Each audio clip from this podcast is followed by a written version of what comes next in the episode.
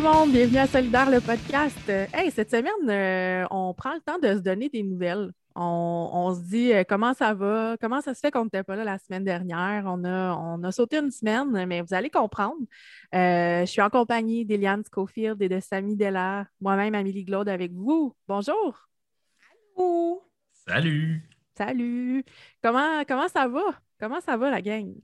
Ah mon Dieu, vas-y, Samy, euh, embarque, embarque-moi ça. ben, de mon côté, ça va bien. Euh, en effet, on a skippé une semaine. Euh, je pense qu'on a, on a été dans le jus pas mal dans nos jobs respectifs. plein de négo, plein de ci, plein de ça. beaucoup, beaucoup, beaucoup de, de, travail, de textes et tout ça à faire. Donc, peu de temps libre ces temps-ci, mais on a quand même beaucoup de sujets euh, d'actualité quand même sur lesquels on va pouvoir revenir aujourd'hui euh, en passant par les Amazones de ce monde, parce qu'on avait eu un bel invité la dernière fois avec Barry. Euh, on va pouvoir faire un retour aussi sur certains enjeux qui sont de l'heure actuellement, comme le lockout chez Shell avec les membres d'Unifor, le soutien qu'il y a à ça. Eliane, euh, peut-être que tu veux parler des autres enjeux euh, qui s'en viennent, sur lesquels on va discuter aussi. Oui, bien, euh, on ne manque pas de nouvelles syndicales dans, notre planning. Je pense que c'est ça l'avantage d'avoir pris une petite semaine pour, pour se recentrer et euh, retrouver le zen en nous. Euh, effectivement, euh, on a aussi l'enjeu, on vous donne les nouvelles de, des négociations dans le secteur privé, les profs en grève. On veut aussi vous parler du mouvement Ma place au travail, qui est un mouvement un peu, pas syndical, mais pas loin, euh, qui rejoint euh, tout à fait les valeurs euh, syndicales qu'on, qu'on promouvoit, qu'on promeut, qu'on promouvoit, mm-hmm. en tout cas, un des deux. C'est accepté. Oui, on a appelé à Toronto, il y a, le but est bon. OK, eh excellent. Donc, voilà. Puis effectivement, grosse semaine, beaucoup de choses sur, sur beaucoup de choses dans l'agenda. Moi, je ne vous cacherai pas que là, je, vais faire de la, je vais faire de la vente, OK? Je, eh vais quand même me plugger. Là. Je ne vous cacherai pas que je suis en élection syndicale euh, de mon côté. Hein? On a officiellement annoncé l'équipe euh, pour euh, les élections là, au, donc au SFMM, donc le syndicat des fonctionnaires municipaux de Montréal, l'École blanche de Montréal. Et ça prend du temps. Alors, avis à tous ceux qui briguent les postes électoraux. C'est beaucoup d'énergie, beaucoup de temps, beaucoup de plaisir, mais beaucoup d'énergie, beaucoup de temps. Donc, ça explique là, qu'il y ait des semaines plus occupées, mettons. Parce que, ah oui, tout ça, c'est sur le temps personnel. Je vous rassure, euh, chers membres qui nous, équipent, qui nous écoutent, euh, c'est pas aucune libération pour ça. Hein. Donc, euh, c'est 24-7 quand tu ne travailles pas. Il y a quand même un gros positif avec ça. Ça veut dire que si vous avez de l'énergie à mettre là-dessus, puis que ça vous prend du temps, c'est qu'il y a quelque part une vraie démocratie syndicale dans ton coin, parce que si vous mettez l'effort, vous pouvez faire changer les choses. Ça, c'est ah, quand même J'aime ton optimisme. Ah.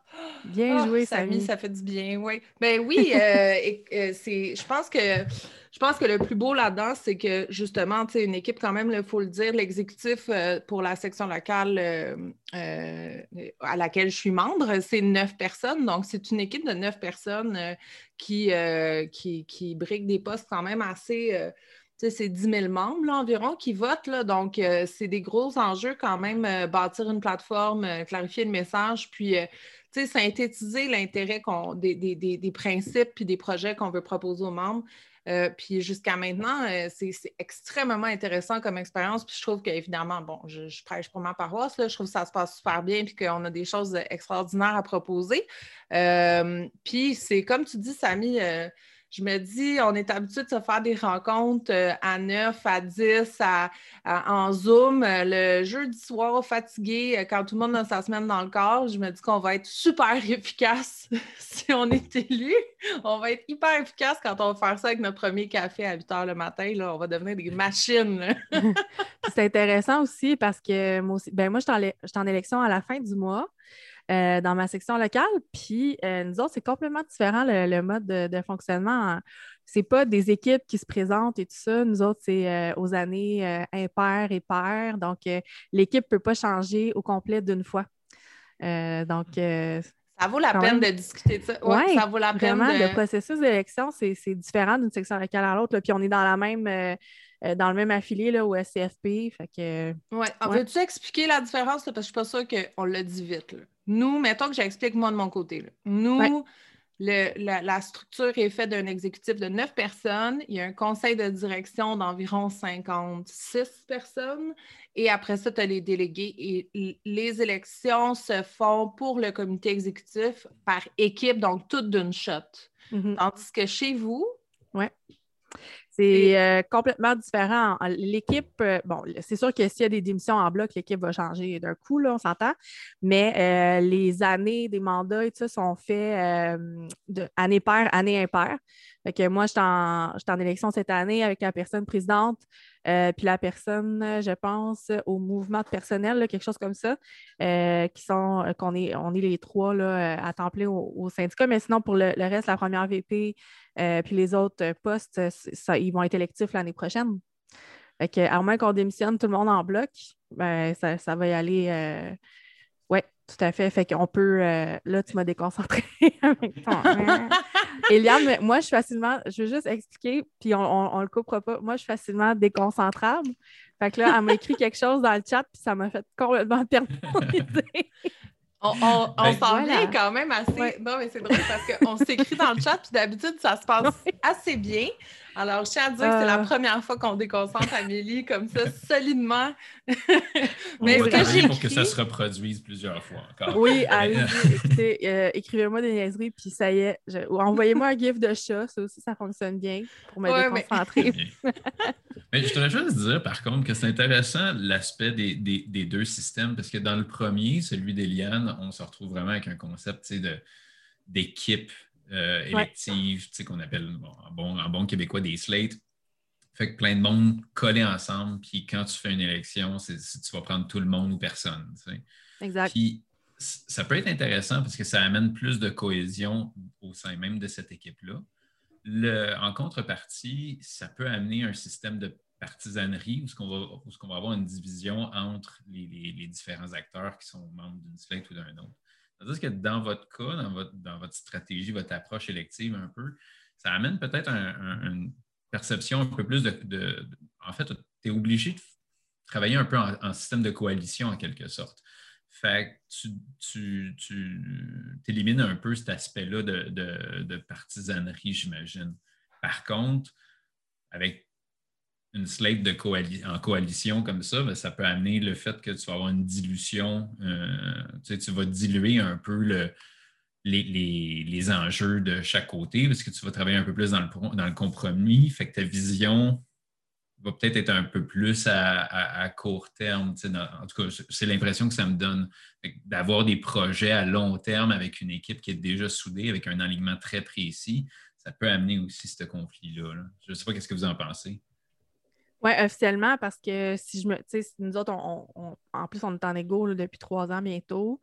Euh, on met des choses en place. Euh, on a une stratégie de, de, de mob, de, de, com et tout ça.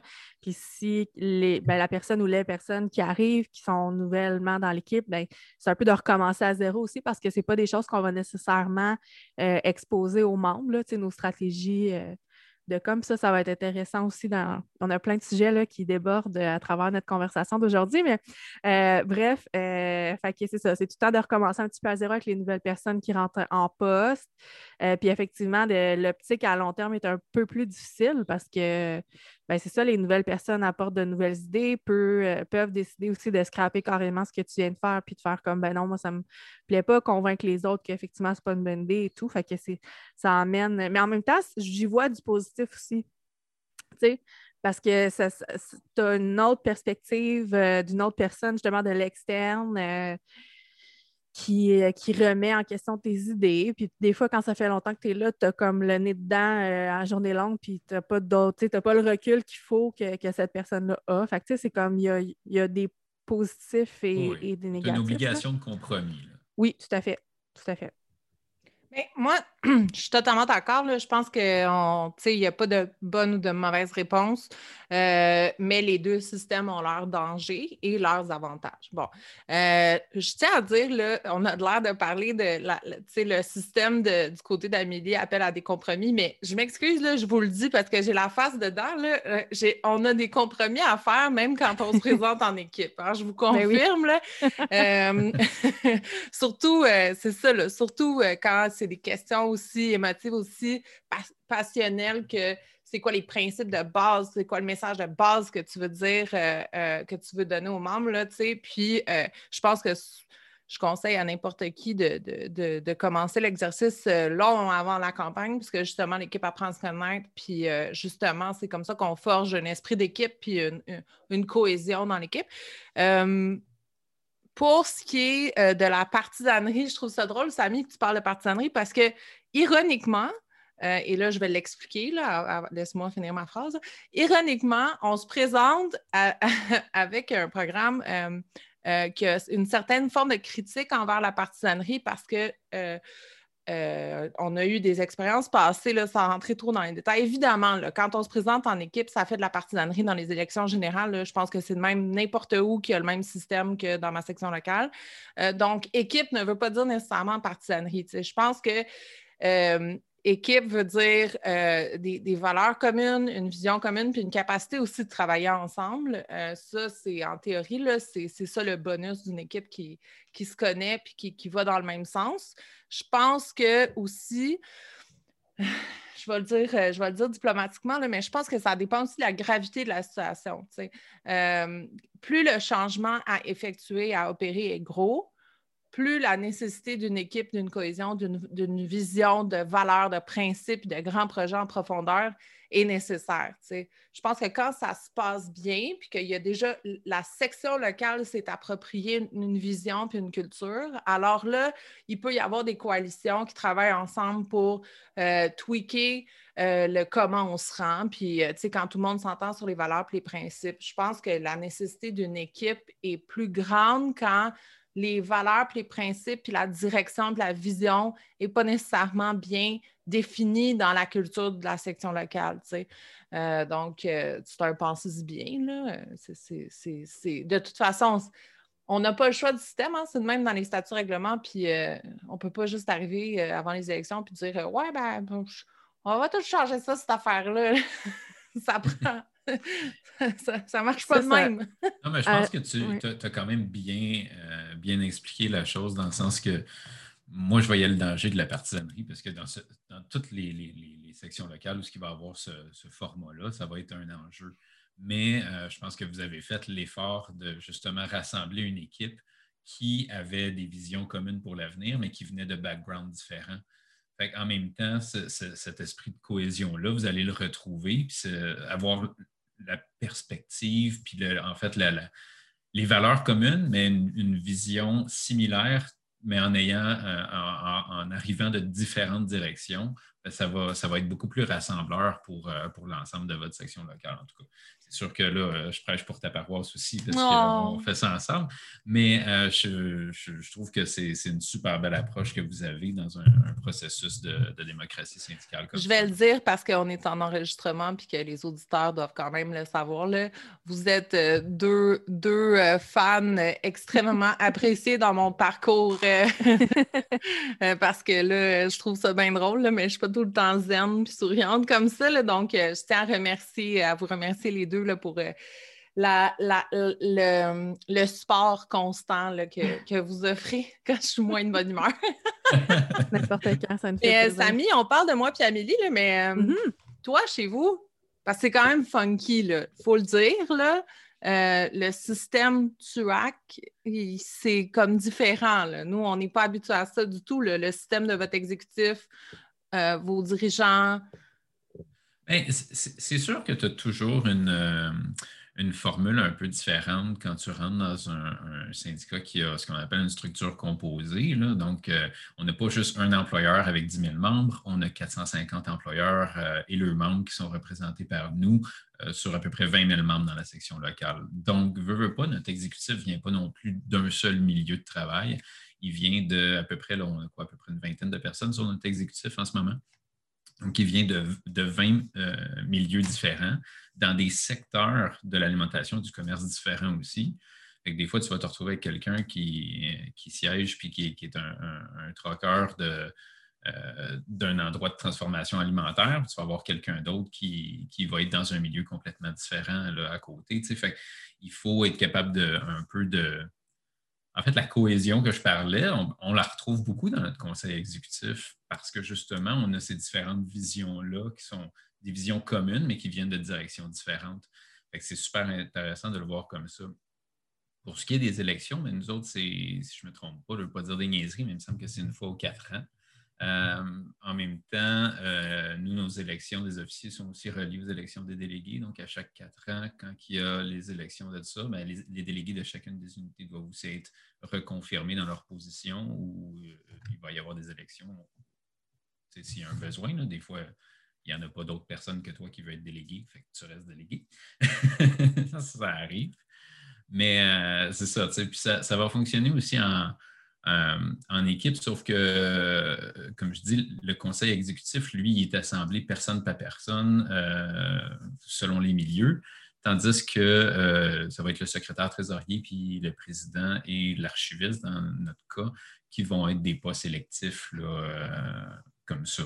Puis il va y avoir des élections, il va y avoir le processus. Puis pour pouvoir te présenter, il faut évidemment que tu aies cherché un pourcentage d'appui au préalable, que tu, en tout cas, il y a tout un système après ça, ce que tu. Et ça, parlons-en. Parlons-en.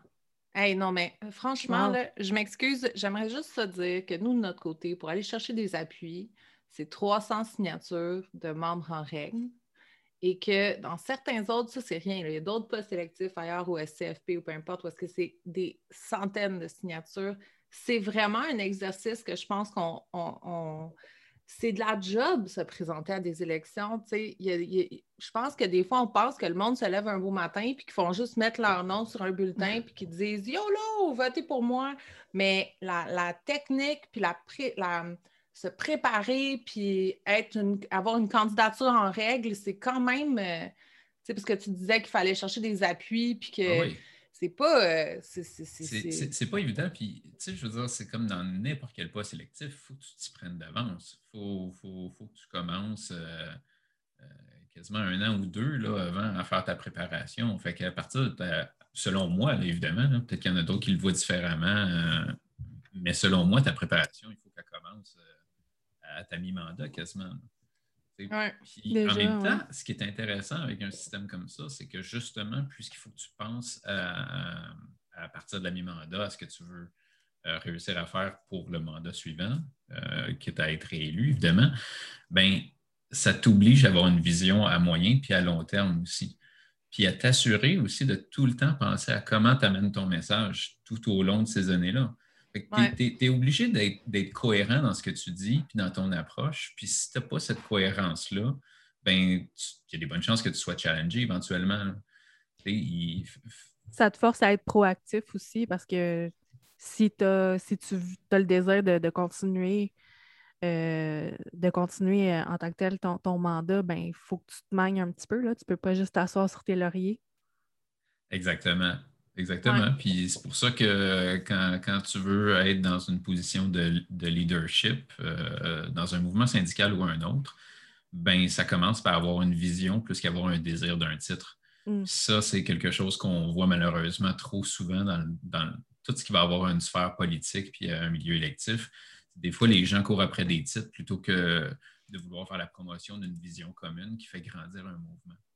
Mais ouais, puis euh, je veux pas être. Euh, pessimiste et, euh, et venir péter les, bulles euh, d'espoir et euh, de positivisme qu'on vient de dire, là, mais honnêtement, il y a un, quand même, puis là, je parle parle pas de ma situation dans ma situation locale, je parle de plusieurs différentes expériences au cours des six dernières années que j'ai vues à différents niveaux électifs on s'imagine tous que les gens se présentent avec des principes, un programme, des promesses, euh, puis tu sais, une vision claire à, court, moyen et long terme, comme dit Samy, que, que tu sais, la personne y a réfléchi. Et malheureusement, plus souvent qu'autrement, c'est plus flou que ça.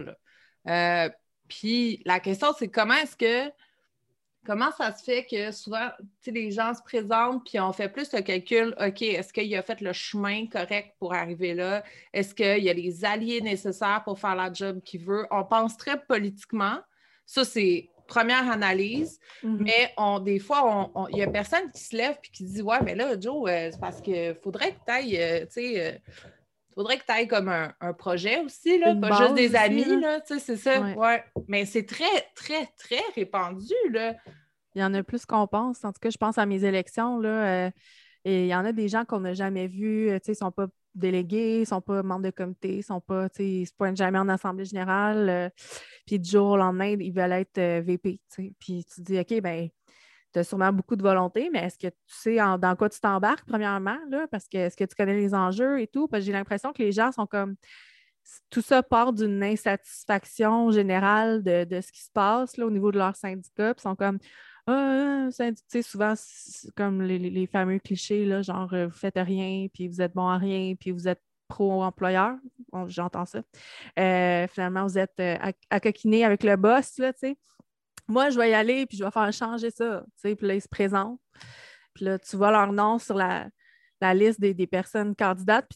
Puis, là, finalement, à l'Assemblée générale, ben, ils sont pas là. Puis ils ne savaient pas qu'il fallait qu'ils se présentent pour défendre leur candidature. Comme, OK, mais là, c'est ça, là, ça, ça me prouve que tu n'es pas au courant.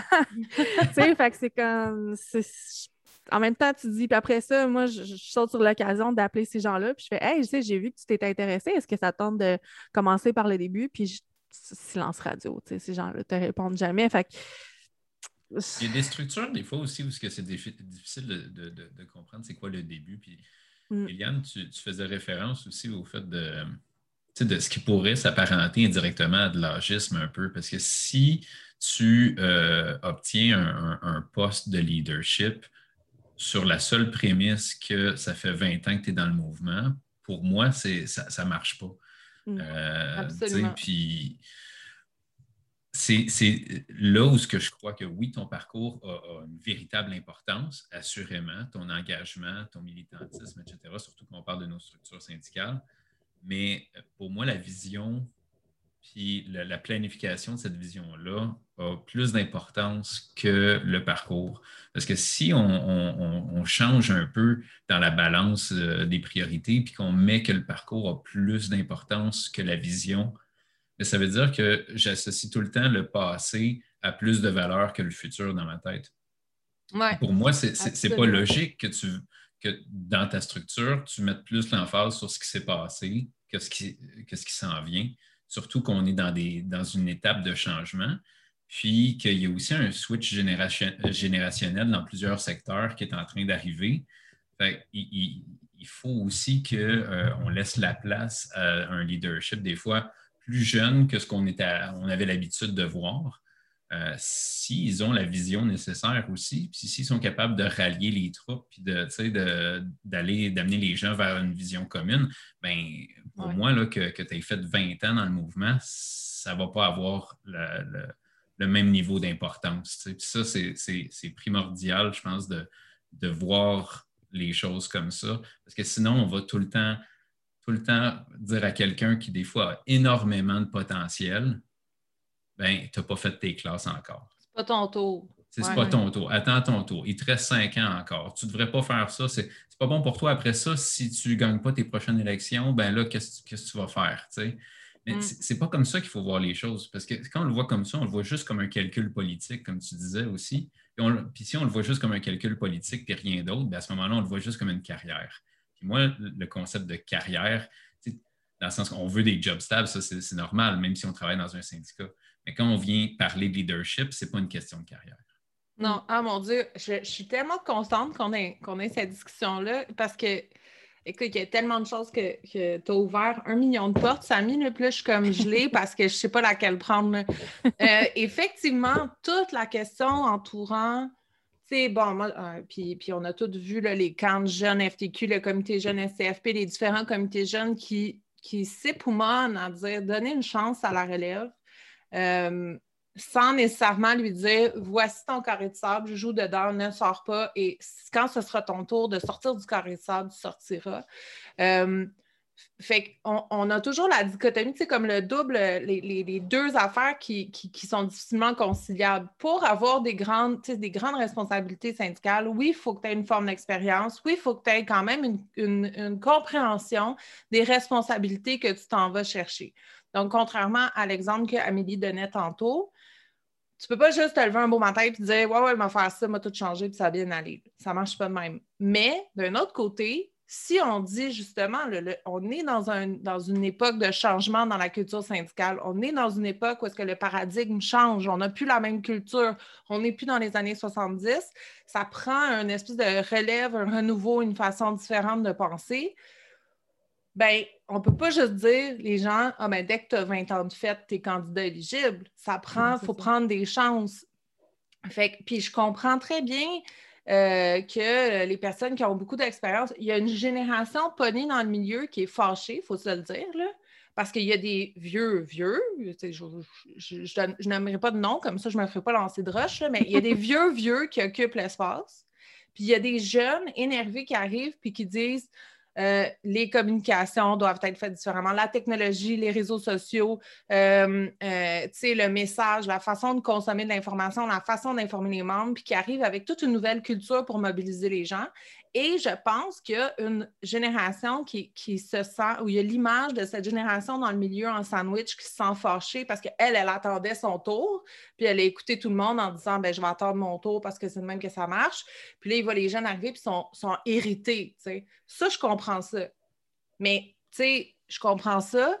Là où est-ce que, où est-ce que je décroche, c'est quand ça devient quand ça devient discriminatoire. quand c'est comme oui, OK, mais vu que moi je suis pognée en sandwich, je vais scraper tes plans puis je vais, je vais te faire des coups de cochon pour pas que tu arrives. Là, j'ai un problème parce que là, c'est clairement, c'est clair que ça arrive. C'est clair que ça arrive dans nos instances.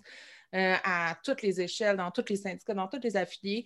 Euh, puis c'est là où est-ce qu'il faut se pencher sur OK, bien, essayons de donner de la place à tout le monde. Comme tu dis, Samy, essayons de faire des équipes. Tantôt, tu disais l'équipe est, mm-hmm. complémentaire. Puis je pense que c'est le cas aussi, Amélie, dans, dans, ton équipe, ben, ton équipe euh, qui a des élections à tous les différentes années, là, mais mm-hmm. c'est quand même comme ça que ça fonctionne. Si vous avez différents types d'expériences, différents âges, différents backgrounds, différents. Je pense que c'est là où est-ce qu'il faut être diversifié, puis inclure la relève là-dedans, parce que c'est pas un choix, c'est comme tu dis, ça a mis une question de vision plus que, plus que de parcours. Puis présentement, la vision, comme on en discutera euh, dans, notre, euh, dans notre, le livre dont on veut parler tantôt, euh, la communication, c'est fondamental. Puis, puis qu'est-ce que vous voulez? C'est pas une question de 50 ans et plus, c'est une question de 35 et 35-40, mais tu sais, voilà on s'est donné comme mission collectivement de lire le livre Plaidoyer pour un syndicalisme actuel de Éric Gingras. Mm-hmm. On s'est donné comme mission collectivement de lire pour en parler entre nous, à trois, pour revenir sur la lecture du livre.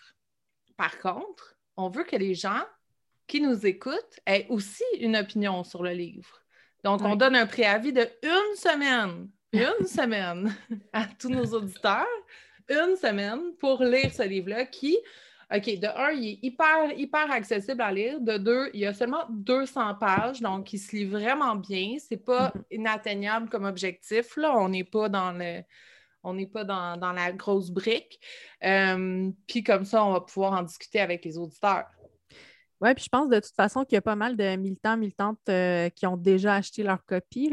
J'ai vu ça pas mal passer sur les réseaux sociaux. Euh, euh, des, photos du livre. Donc, il y a eu aussi un espèce de, de lancement qui a été fait sur Facebook également. Je pense qu'il y a une couple de personnes qui ont assisté à ça. Là, fait que je pense pas qu'on soit champ gauche avec notre livre. Là. au contraire, on est direct, on est direct dedans. Fait que oui, on veut, on veut, vous entendre, on veut en jaser avec vous aussi.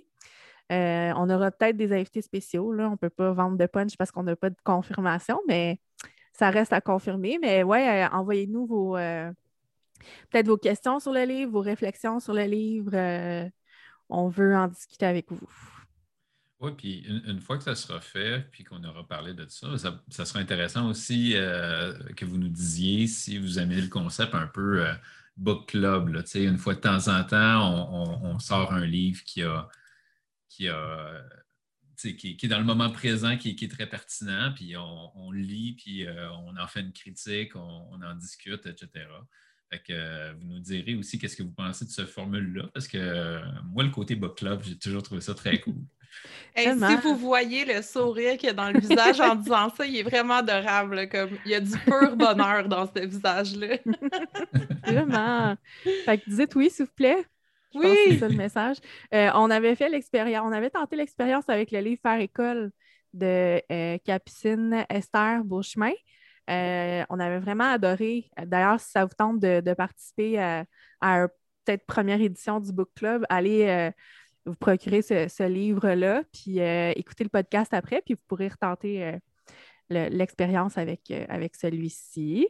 Mais honnêtement, moi, je, l'ai fini, le livre de Plaidoyer pour un syndicalisme actuel d'Éric Gingras, et on pourrait faire une dizaine d'épisodes uniquement en, en, discutant des différents enjeux qui sont, qui sont abordés. Là, c'est vraiment spectaculaire comment il touche à toutes sortes d'enjeux hyper importants qu'on adresse tous à mots couverts parfois, plus clairement parfois, ça dépend, euh, euh, dans des enjeux qu'il faut revoir dans notre façon de faire du syndicalisme en at large, euh, la façon de rallier les membres, la façon de faire des communications, la, judiciarisation du droit du travail, etc.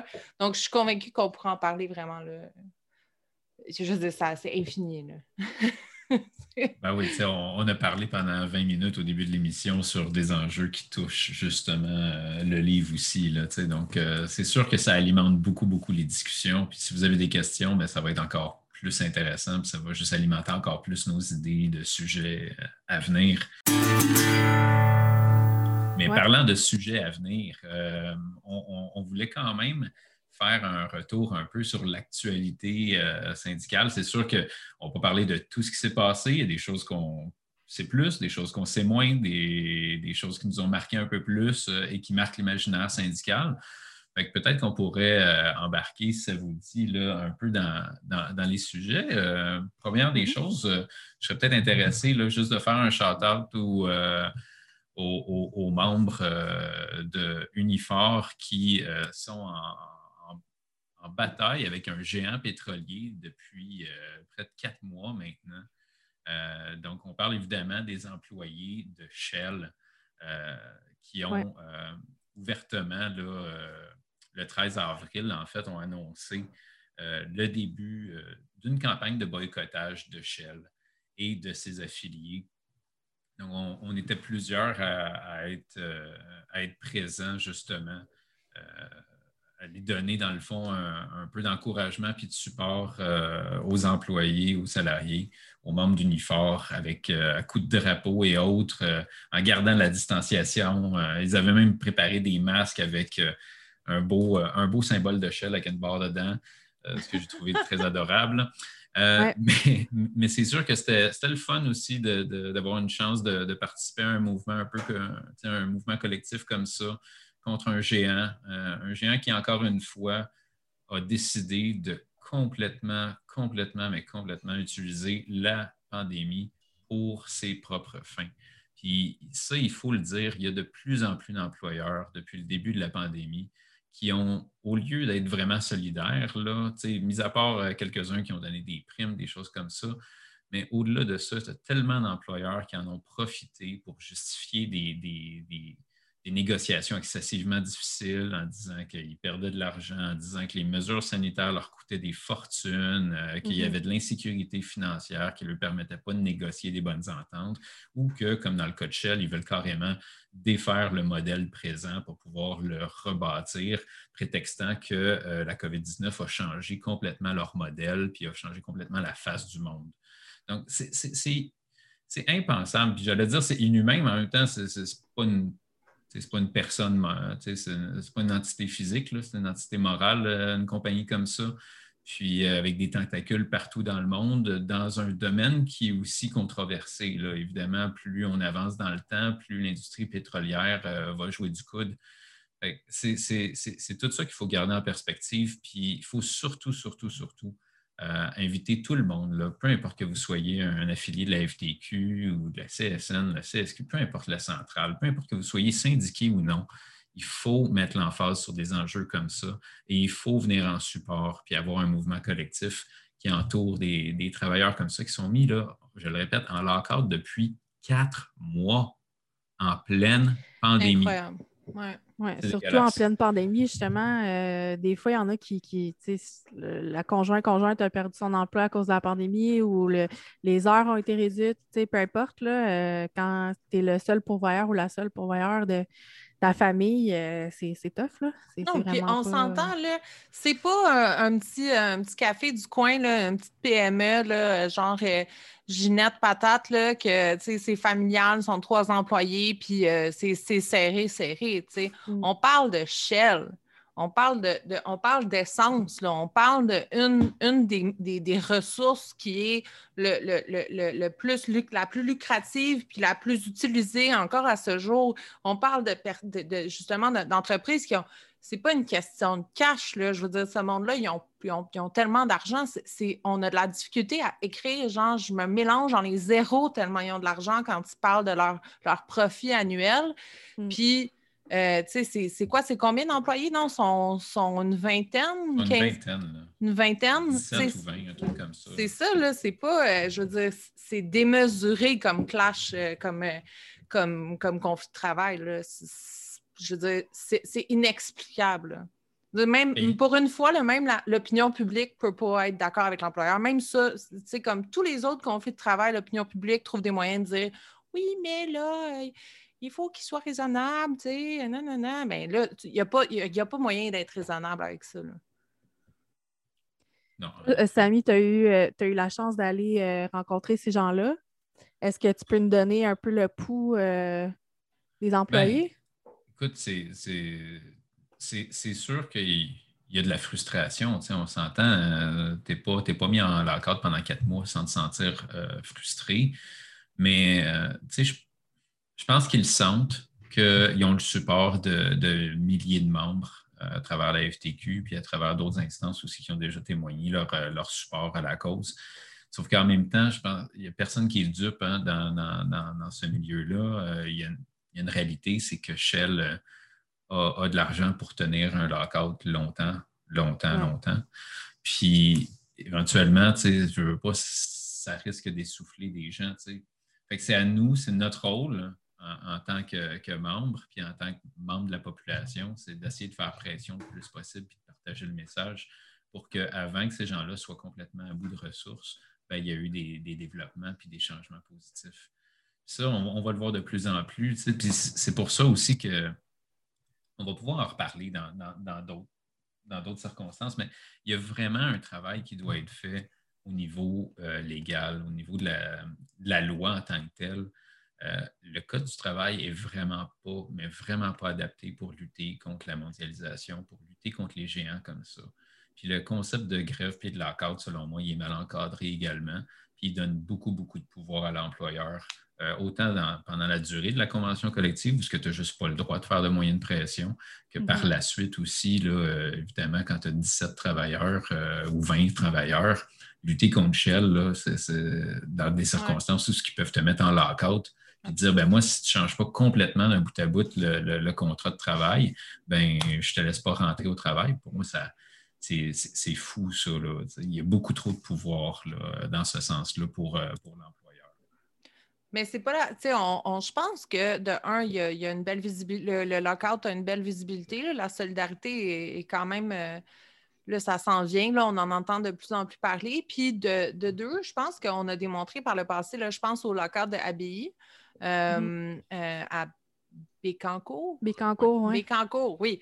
Euh, puis qui avait fait le tour là, de toutes sortes d'unités syndicales pour ramasser des fonds justement pour faire tenir les travailleurs. Je pense qu'on a démontré qu'on est capable, une fois qu'on se mobilise, une fois qu'on on apporte à notre attention un conflit, on est capable de se mettre des ressources ensemble à petite ou à grande échelle, dépendant des grosseurs des budgets, puis soutenir une, une communauté. Là, euh, donc, euh, donc on, communique toute notre, solidarité mm-hmm.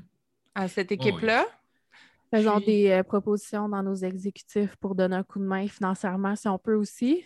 Euh, en tout cas, je pense à chez nous, on a un, budget là, appuyé donc. Donc, euh, c'est sûr et certain qu'on va faire notre part aussi pour, pour, pour les aider.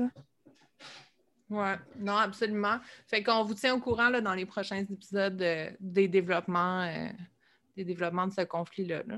C'est franchement. ouais, c'est dégueulasse. Bon. ouais, boycott échelle, la gang. Oui, c'est ça. Le mot d'ordre. Ben oui, c'est niaiseux, tu sais, quand tu vas chercher, tu, as besoin de mettre de l'essence dans ton auto, là. il y a toujours trois différentes stations-service face à face, Ils sont toujours 12 à se regarder en chien de faïence autour de la rue, là. ben tourne pas à droite, tourne à gauche, c'est pas, pas plus compliqué que ça, vas-y pas. That's it. Tu devrais, toujours avoir tendance à tourner à gauche, de toute façon. Bien joué une fois de plus, ami. Ah ah. Très bien joué. ça nous amène à notre prochain sujet euh, qu'on voulait vous parler, euh, la grève des profs. La grève des profs, euh, la grève des profs. je l'ai vécu. Euh, ma fille euh, étant à la maternelle, sa prof était en grève. Euh, moi, c'est sûr qu'on a, on a appuyé, on a envoyé des petits mots d'appui dans la petite pochette facteur qui appelle et tout ça. Là, une autre grève aussi le 27 avril prochain. à partir de 14h45, je pense. Mm-hmm. donc, soyez-en informés. Qu'est-ce que vous pensez de ça, la gang? Est-ce que vous pensez qu'il est-ce que vous pensez qu'ils visent juste avec ces, courtes grèves-là, disons ça comme ça? Ben, je pense que c'est un, mouvement qui, se veut de gagner en visibilité aussi. Là. On parle ici, euh, le problème, c'est vraiment la lenteur des négociations avec le gouvernement. Puis le gouvernement joue un peu à, ce jeu-là depuis le début de la pandémie. que ce soit avec les professeurs, mais je on s'entend, quand on dit la grève des professeurs, oui, euh, mais il y a tout aussi le système qui est, derrière les professeurs, euh, tout le, personnel de soutien, etc., qu'il ne faut, vraiment pas euh, oublier. c'est un mouvement qui s'appelle d'ailleurs Il faut que ça change maintenant, avec l'emphase sur le maintenant. Il faut que ça bouge. Il faut que le gouvernement arrête de continuellement utiliser justement la situation d'urgence sanitaire comme étant un moyen déguisé de ne pas agir de bonne foi dans un processus de négociation. Puis c'est ça qui nous démontre.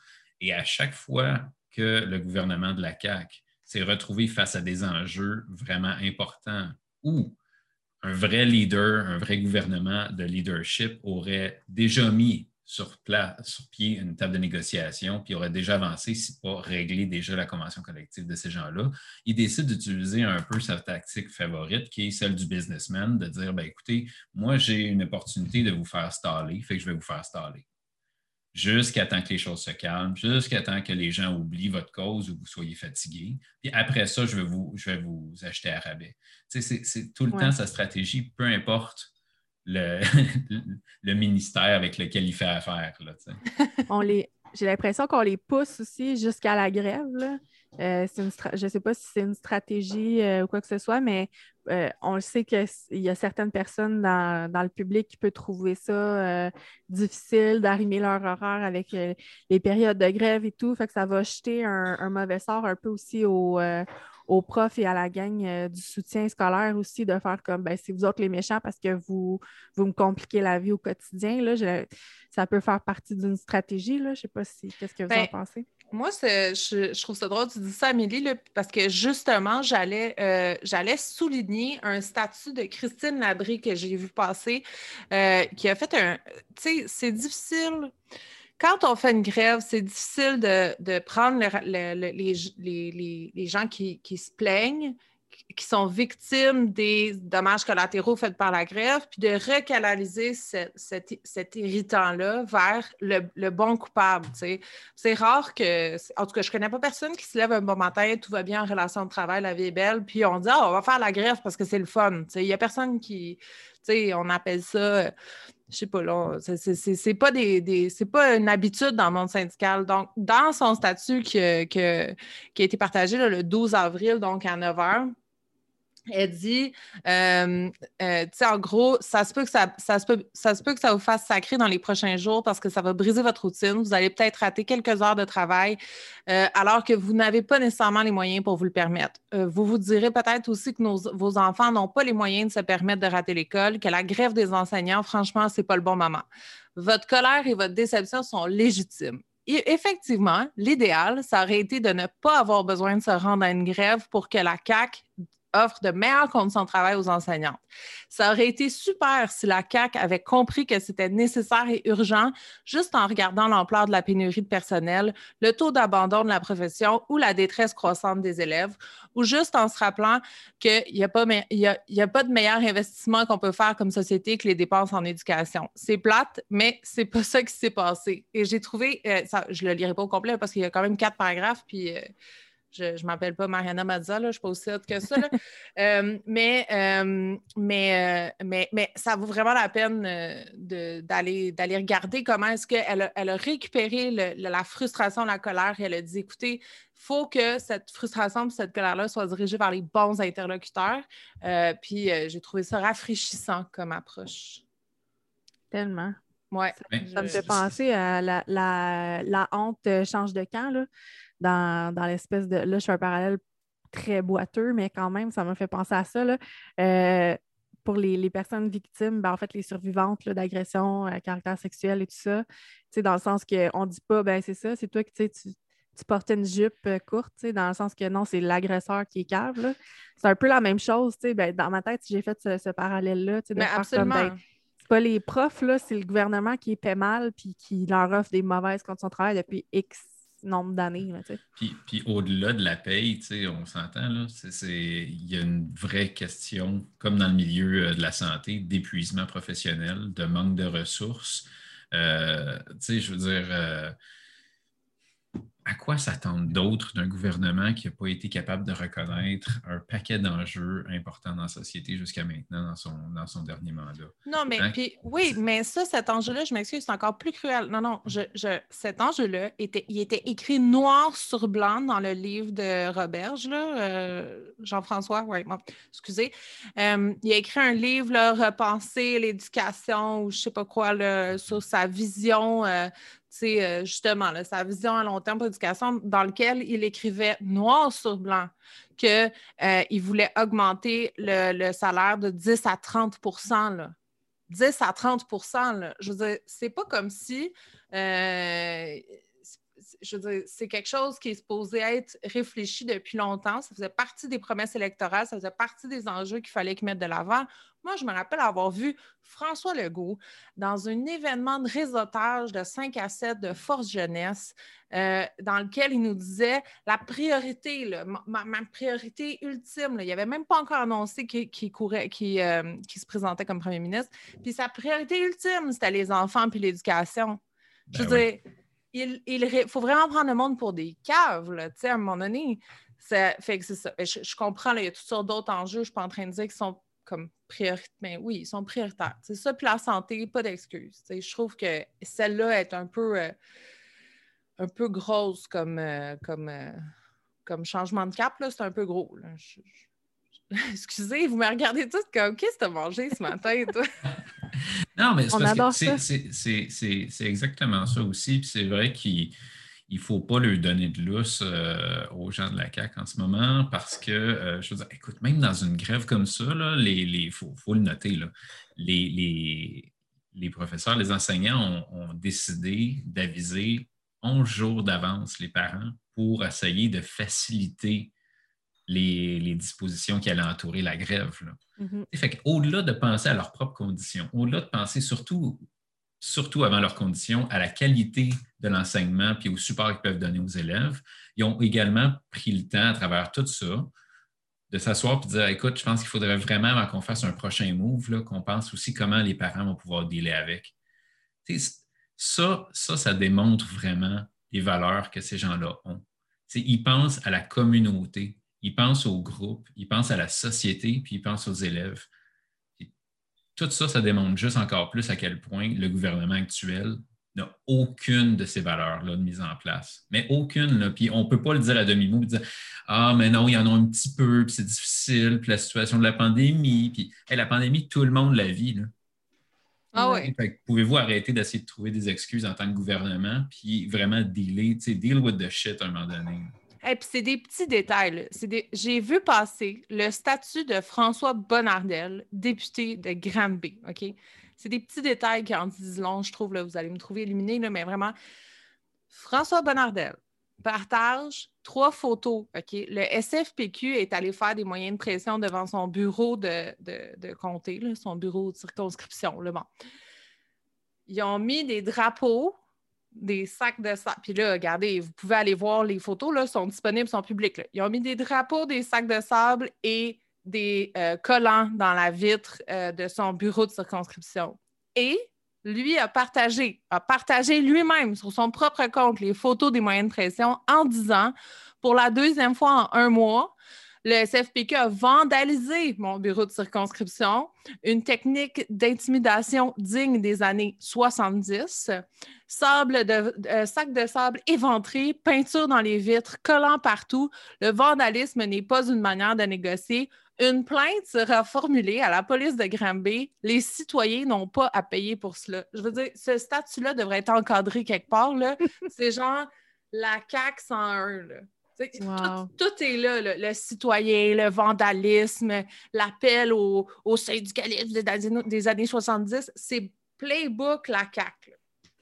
Ben oui, c'est sûr. Je veux dire, c'est les, les dignes héritiers de, de, Mario Dumont, qui lui-même était le, digne héritier de Maurice Duplessis. Là. Je veux dire, euh, euh, tu fais la descente, là, tu, fais l'arbre généalogique de ce parti-là, puis tu comprends tout de suite euh, ça va être quoi ses arguments, puis comment il, comment il va le faire. Puis c'est drôle qu'il fasse référence à des mouvements de vandalisme syndicaux des années 70, alors que lui-même utilise des pratiques d'employeurs des années 20. Je veux dire, à un moment donné, quand tu essaies de transformer ton secteur public en sweatshop, ben, il y a peut-être un problème. Tu n'es pas obligé d'attendre que le monde meure sur le banc d'école pour réagir. J'aime ça parce que moi Samy, on n'est vraiment pas pareil. Moi, je m'énerve. Dans mon ton, il y a comme une espèce de fluctuation avant que je dise quelque chose de, de violent. Mais Samy, lui, ça sort, tu le vois pas venir. Il parle, il parle, il parle. Puis là, c'est comme Bam! Mais c'est tout le temps calme. ouais, une force tranquille, ce Samy. Il veut, il veut transformer le, le réseau de la santé en sweatshop. Sauf ça, on va te faire un t-shirt, je pense. Là, ah oui, c'est ça, un autre. Hein? tout ce que je veux, c'est que toi et ton chum me fassiez des, des, des, t-shirts. Oui, parce que pour les auditeurs, celle-là, elle vaut vraiment la peine. Alors, l'histoire du t-shirt de Samy. Samy est allé, euh, je sais pas, je sais pas, il devait être, je sais pas dans quel état psychologique tu étais pour aller faire ça, franchement, le chapeau. Là. Alors, dans le cadre, dans le cadre des négociations de la, euh, de la SQDC, non, oui, la SQDC. Excusez, je me mélange dans mes acronymes. La SQDC. Euh, Samy était allé parler à Mario Dumont. Oui. Je, le dis, puis je, ne le crois pas. Tu vois comment je me remets en question? en tout cas, il est allé one-on-one parler à Mario Dumont. On va partager l'extrait si on le trouve sur la page, parce que c'est trop formidable. C'est vraiment extraordinaire. Euh, et il a fait une job de maître euh, que j'oublierai jamais parce que moi, j'aurais définitivement pas gardé mon calme comme ça. Je ne suis pas rendue à ce, niveau de sérénité intérieure-là encore. Un jour peut-être, qui sait? Et à un moment donné, pendant la discussion, il dit on ne deviendra pas le cheap labor de l'État. Et c'était. Du génie, mesdames et messieurs. Ah, c'était là. C'était tellement bien placé, puis c'était tellement bon. Fait qu'on lui a fait faire un T-shirt euh, avec sa citation sur le T-shirt. Oui, oui c'est pour, pour immortaliser ce moment légendaire-là. Euh, c'était un beau moment. Des fois, tu, tu, tu, dis un paquet de niaiseries, mais il y a une affaire pertinente qui sort. Fait que euh, tu en profites et tu essaies de spinner là-dessus. Mais, ah mais tu aurais fait, fait euh, une aussi bonne, sinon meilleure job face, face, à. non, en, fait, non, non, en fait, quand, quand, tu rencontres le personnage, tu comprends tout ce que tu n'aimes pas dans la vie. Fait que ça, ça, ça génère un peu. ça, ça, te donne un petit peu plus de répartie. mais on, on, partagera l'extrait. Euh, l'extrait sur la page, mais tout ça pour dire que euh, là, j'ai déjà oublié, il va falloir se réécouter parce que je n'ai pas noté le, prochain T-shirt qu'on te fait. Ah oui, non, il veut, il veut transformer le système de santé en sweatshop. C'est ça. C'est ça, OK, parfait. fait que ça, c'était pour la, la, grève des profs. Oui. Euh, avant avant de passer à Amazon, moi, je fais juste une proposition de, de juste donner un petit clin d'œil rapide au mouvement euh, dont on voulait parler. Là, comme ça, on va pouvoir s'étendre sur Amazon après. Euh, parce que je trouve ça intéressant qu'on parle des différents problèmes entourant la grève de, le secteur public, les profs, etc., la difficulté qu'ils ont à interagir avec le gouvernement. Et euh, le mouvement dont je vais vous parler aujourd'hui, ça s'appelle Ma place au travail. Euh, c'est un mouvement, euh, dans le fond, qui est, eux, s'auto, eux, dans le fond, s'auto-désignent comme un mouvement qui est né des, problèmes de pénurie de place en garderie. Euh, donc, euh, la raison pour laquelle ça s'appelle Ma place au travail, c'est qu'il y a plusieurs femmes qui ne peuvent pas retourner travailler euh, parce qu'ils n'ont pas de place pour envoyer leur enfant là, après leur congé de maternité, paternité, peu importe. je veux d'ailleurs saluer une de nos consoeurs qui, qui, qui s'est connue, parce que son nom est partout sur la page, donc je peux en parler. Là, Myriam Descaro, qu'on on, on, connaît là, au SCFP, qui s'occupe de tout ce qui est demande médias, visibilité, live, la page Facebook, euh, l'organisation de la haie euh, de, Poussette devant l'Assemblée nationale. Elle fait un job extraordinaire. Je trouve que ça mérite de le souligner parce que c'est c'est un mouvement qui a pris une ampleur hyper rapide et euh, ben, certaines langues sales diront ben tu sais c'est des mamans avec leurs enfants ça a quand même ça, ça quand même ça, son taux d'attraction de, pour les médias. Euh, moi je, pense je pense que non ils font juste une job extraordinaire euh, pour amener le sujet. Euh, ils ont l'appui de Véronique Yvon, de Christine Labrie, Alexandre Leduc est allé faire un tour à la haie de, Poussette. Euh, ils ont une porte-parole efficace. ils ont des réseaux sociaux extraordinaires, mais ça, je ne suis pas objective du tout parce que, bon, je l'adore, Myriam. mais, puis, ben, ils ont un symbole. Donc, le symbole, je trouve ça assez intéressant. C'est vu que c'est ma place au travail. Le symbole, c'est une euh, pièce de casse-tête mauve. Donc, si vous voyez ça dans la rue, euh, c'est quand même un signe distinctif. Vous allez, vous allez peut-être vous demander ce que ça veut dire. Donc, c'est en, appui à cette cause-là. Euh, et ils ont, vraiment une belle visibilité là, parce que Mathieu Lacombe, le ministre de la Famille, il me manque un bout à son titre, mais entre autres de la famille, euh, franchement, lui, euh, puis les places en garderie, là, ça avance de deux pas, recule de dix pas, euh, fait une diagonale. il n'est pas très cohérent avec ce qu'il a promis donc à la population québécoise en termes de, promesses électorales. Et la pression fonctionne, donc on les encourage. je tenais à, leur transmettre nos voeux de solidarité et leur donner de la visibilité un peu aussi. Absolument, en espérant aussi que leur, euh, leur campagne de financement qu'ils ont fait là, dans les trois derniers jours, ben, qui se terminait euh, hier, si je ne me trompe pas, lorsqu'ils vendaient des, des chandails à l'effigie aussi de la pièce de puzzle, etc. J'espère que ça, ça leur a bien fonctionné et que ça va les aider à poursuivre euh, leurs efforts là-dessus. Il y, a vraiment beaucoup d'abonnés. Le mouvement, il, il n'est pas vieux, là, puis euh, il y a déjà euh, quoi, 7568 personnes qui sont abonnées. Puis là-dessus, bien évidemment, tout le monde qui, sont juste de passage, qui ne sont pas euh, tout le temps dans le groupe. c'est quand même impressionnant l'engouement que ça a suscité, mais c'est tout à fait logique parce que ça a vraiment sa place dans, l'opinion publique, puis ça a son importance. Alors oui, il faut, absolument les supporter. Puis merci euh, d'en avoir parlé parce que je ne connaissais pas énormément ce mouvement-là. Puis Eliane, euh, tu as, eu une super belle idée là, de, ah, mais je, suis hyper fan parce que je trouve que la façon dont ils ont repris l'enjeu, puis qu'ils ont rendu, ils ont comme Faites une fusion d'enjeux de oui, place en garderie, mais le titre du mouvement, c'est ma place au travail. Puis je trouve que ça a une valeur hautement féministe comme message. sais, euh, il aurait pu juste prendre des photos d'enfants malheureux, de ne pas socialiser. Puis c'est le cas aussi. Là, il y a des impacts quand tu ne peux pas envoyer ton enfant socialiser à la garderie, mais ils ont pris l'angle féministe des femmes qui veulent aller travailler et je trouve ça extrêmement respectable. C'est tout à leur honneur. Oui, vraiment, c'est dans l'air du temps aussi, là, cette espèce de, mouvement d'empowering euh, au niveau des, femmes. Euh, puis ça date pas d'hier que les, femmes maintenant doivent aller travailler. Là. Souvent, euh, un salaire ou je pense aux mamans monoparentales c'est pas c'est souvent pas suffisant. On pense juste, on peut faire le parallèle avec euh, le prix des loyers qui explose euh, littéralement. Là, euh, bon, on parle de Montréal, mais ça, s'étend aussi à travers le Québec. Là. fait que si t'as pas, faut que tu gardes ton enfant, tu peux pas travailler, ça, ça, ça, déboule rapidement. Les problèmes déboulent. Fait que oui, bravo, vraiment, chapeau aux personnes qui ont parti ce, mouvement-là. Puis moi aussi, je ne connaissais pas euh, beaucoup. Je ne connaissais pas vraiment, en fait. Fait que on va, euh, je, vais, je, vais, je vous suis maintenant, puis je vais, je vais faire la promotion aussi de ce mouvement-là. Merci, Eliane. Ça nous amène, je crois, à Amazon. Euh, comme vous vous souvenez, tout le monde qui nous écoute, on avait eu la présence de Barry. quoi, il y a une émission, deux épisodes de ça?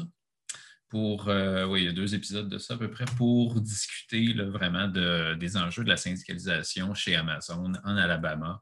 Euh, un mouvement qui est relativement historique, là, si on peut se permettre, euh, parce que plus de 6 000 employés là, pouvaient être syndiqués dans un des plus gros milieux de travail. On s'entend chez un employeur qui est le plus riche de la planète, euh, dont le propriétaire est officiellement la personne la plus riche au monde. Donc, euh, quand même un enjeu important. Puis, euh, ça, ça, amène aussi une dimension où que le syndicalisme essaie de renaître aux États-Unis, puis d'autant plus dans des États qui ont vraiment un penchant vers une droite euh, très, très, très, très, très prononcé qui ne veut que détruire euh, ce qui reste de, la, classe moyenne. Donc, les enjeux chez Amazon, on en avait parlé, c'était autant au niveau des conditions de travail euh, que des, des, enjeux de santé et sécurité dans l'entrepôt, etc. Puis, oui, les salaires, mais euh, pas tant que ça, considérant que le salaire minimum en Alabama actuellement est à peu près de quoi, 7 ou 8 de l'heure, puis que le salaire minimum d'entrée chez Amazon était de 15. Puis euh, c'est intéressant de le mentionner parce que c'est une des raisons, et non pas la seule, mais une des raisons euh, sur laquelle Amazon a joué pour amener son message antisyndical.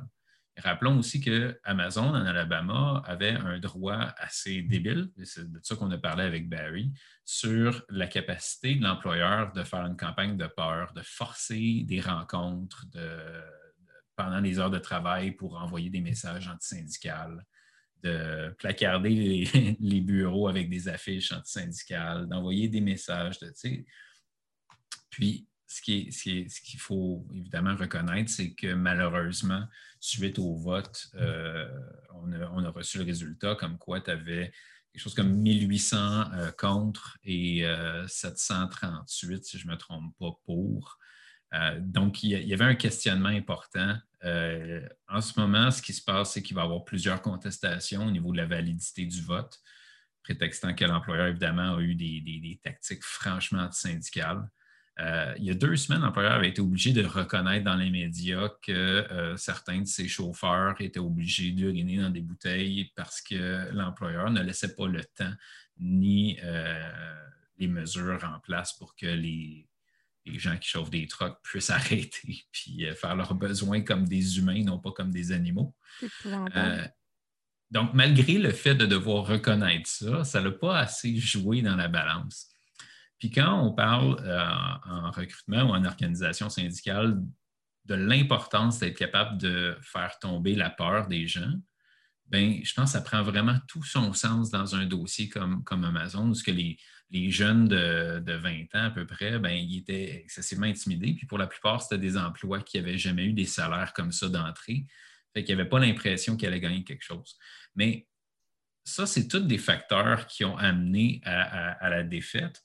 Mais le facteur le plus important pour moi, c'est, euh, je, pense, que ça en touche un peu dans le livre qu'on vous propose de lire, mais ça en parle dans plusieurs instances, dans plusieurs autres euh, écrits. C'est quoi un syndicat? Ce n'est pas une compagnie d'assurance.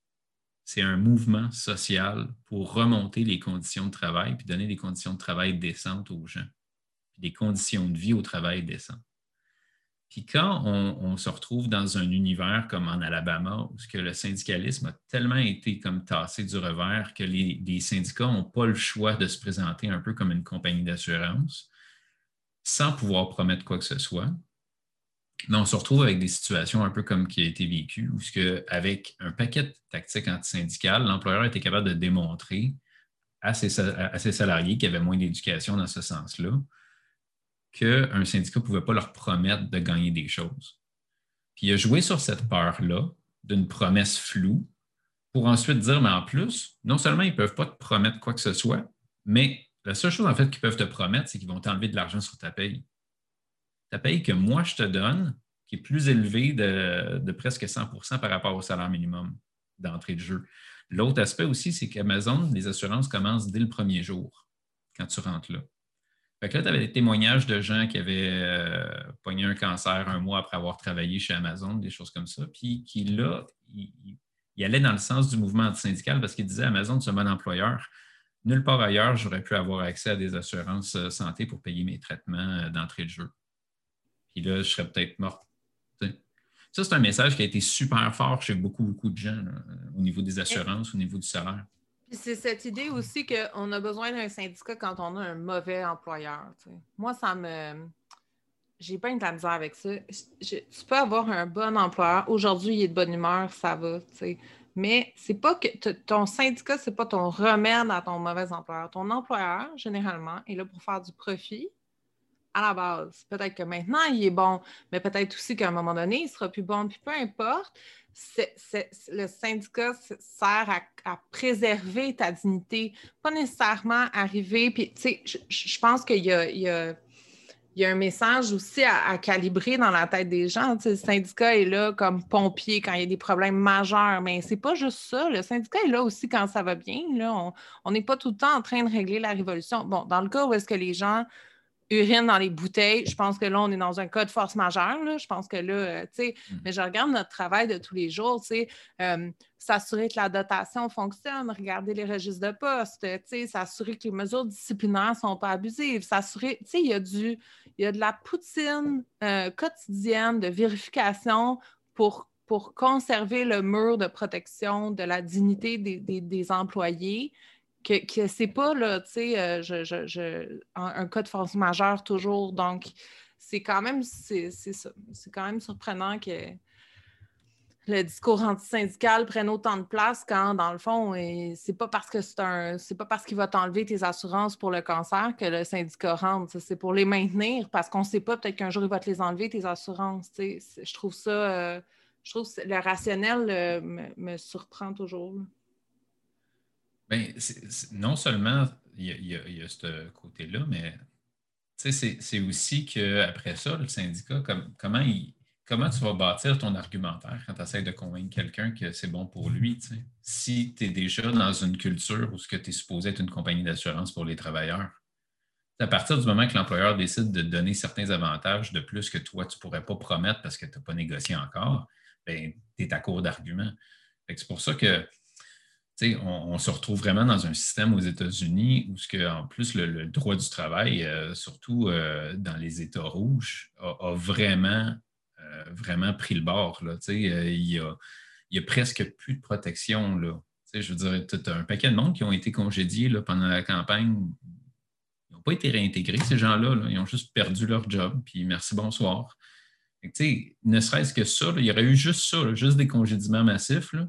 Puis ça leur été assez aussi pour faire perdre le dossier. Hein, il y a tellement, tellement de choses qui peuvent être faites aux États-Unis contre des gens qui veulent se syndiquer que euh, c'est difficile de voir un peu le jour où que la tendance va, se transformer.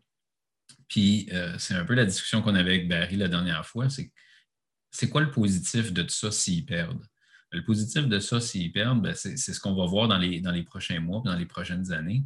Est-ce que ce mouvement-là va, va, s'éteindre euh, comme un feu de paille ou est-ce qu'il va, ou est-ce que de ça va naître vraiment une mouvance vers un changement de loi euh, ou des choses comme ça?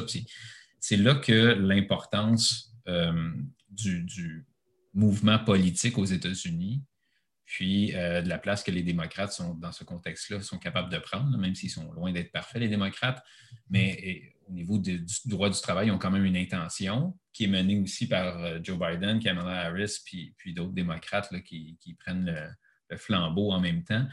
est-ce qu'eux vont être capables de changer ça? Puis pour ça, il faut qu'ils prennent le contrôle de ces États-là. S'ils ne sont pas capables d'avoir le contrôle de ces États-là, ils ne pourront pas changer la législation. S'ils ne changent pas la législation, ben, on va juste continuer de voir ces choses-là se produire, puis les gens vont s'essouffler. Puis c'est un peu ça le, risque. Mais ça pourrait quand même être positif, puis ça pourrait quand même motiver les gens. ils vont essayer de syndiquer d'autres places Amazon. Ça, ils l'ont déjà dit. Puis euh, ils vont continuer d'avoir le support des, euh, de d'autres syndicats en termes financiers pour essayer de les backer, surtout dans, dans tout ce qui s'en vient au niveau légal. C'est intéressant. J'aimerais ça juste comme faire une complémentaire parce que les gens ne comprennent pas toujours. Puis moi-même, même après la discussion qu'on avait avec, euh, avec Barry sur le sujet du syndicalisme à l'américaine, euh, je pense que je n'avais pas une, image assez euh, violente de ce que, ce que, comment ça fonctionne aux États-Unis. puis, si je peux vous suggérer, en plus d'un book club, on va devenir un, club de culture at large parce que si je peux vous suggérer un documentaire qui s'appelle American Factory sur Netflix. En gros, c'est l'histoire de l'usine GM qui ferme en Ohio, qui est rachetée par un, CEO, euh, un, gars hyper riche de Chine et qui, amène, il amène son staff chinois euh, pour euh, former, si on veut, les, nouveaux employés de l'entreprise. Et s'ensuit des scènes, et c'est légendaire, vraiment. Et ça, je ne donnerai pas de, punch au documentaire, parce que quand même, il y a un punch. Euh, mais c'est dans ce documentaire-là que j'ai appris qu'il y a une job aux États-Unis qui s'appelle Union Avoidance Consultant.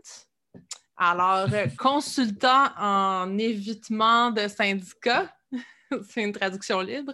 Euh, et ça existe. Ça existe. Oui, oui, c'est des gens qui euh, sont payés par l'employeur. Tu peux avoir une fois, deux fois, trois fois la même présentation au début de tes chiffres pour euh, t'expliquer en quoi est-ce que le syndicalisme bousille ton existence s'il rentre dans ton milieu de travail. je, je, l'ai pris en note parce que franchement, il ne faut vraiment pas avoir aucune honte, aucune, aucune dignité dans la vie pour dire ma job dans la vie, c'est Union Avoidance Consultant. Tu sais, pas plus clair que ça comme. Euh, Comment tu fais pour bien dormir le soir? En sachant que c'est ça que tu fais dans la vie?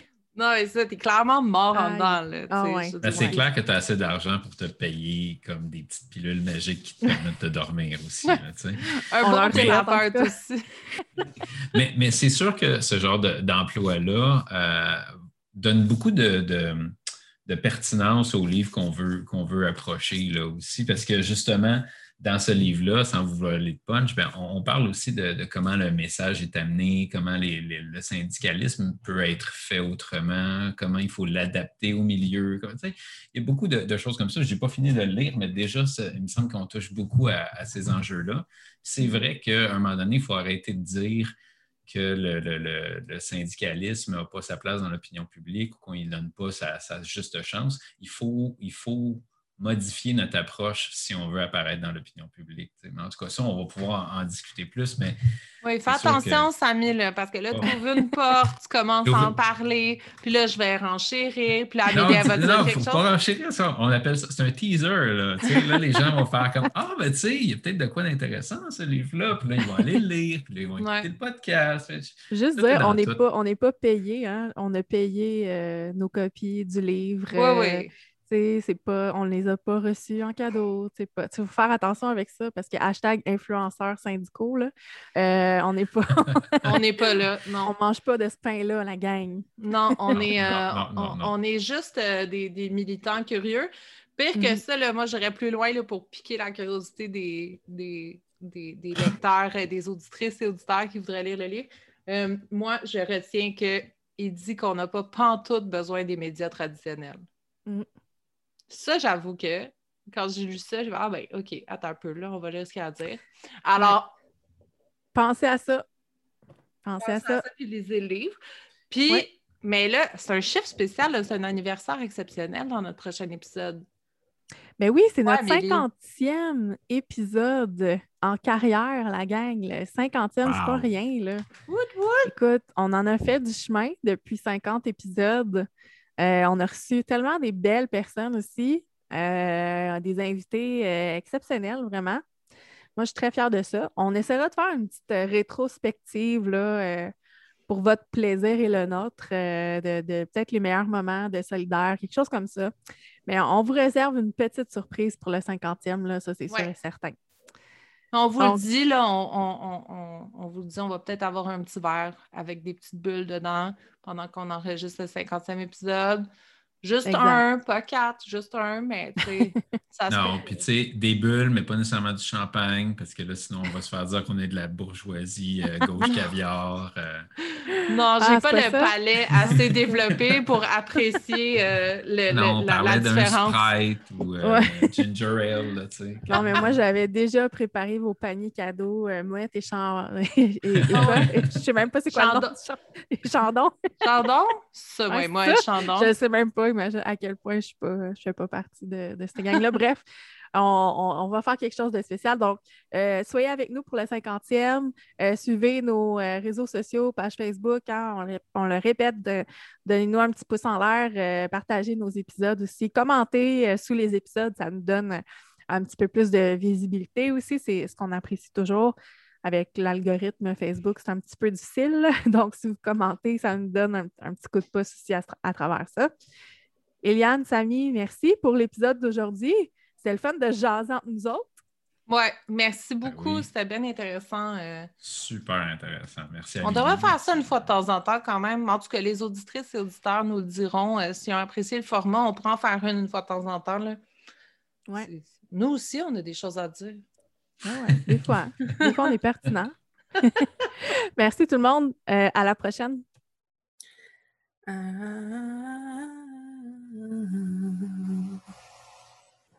La la la la.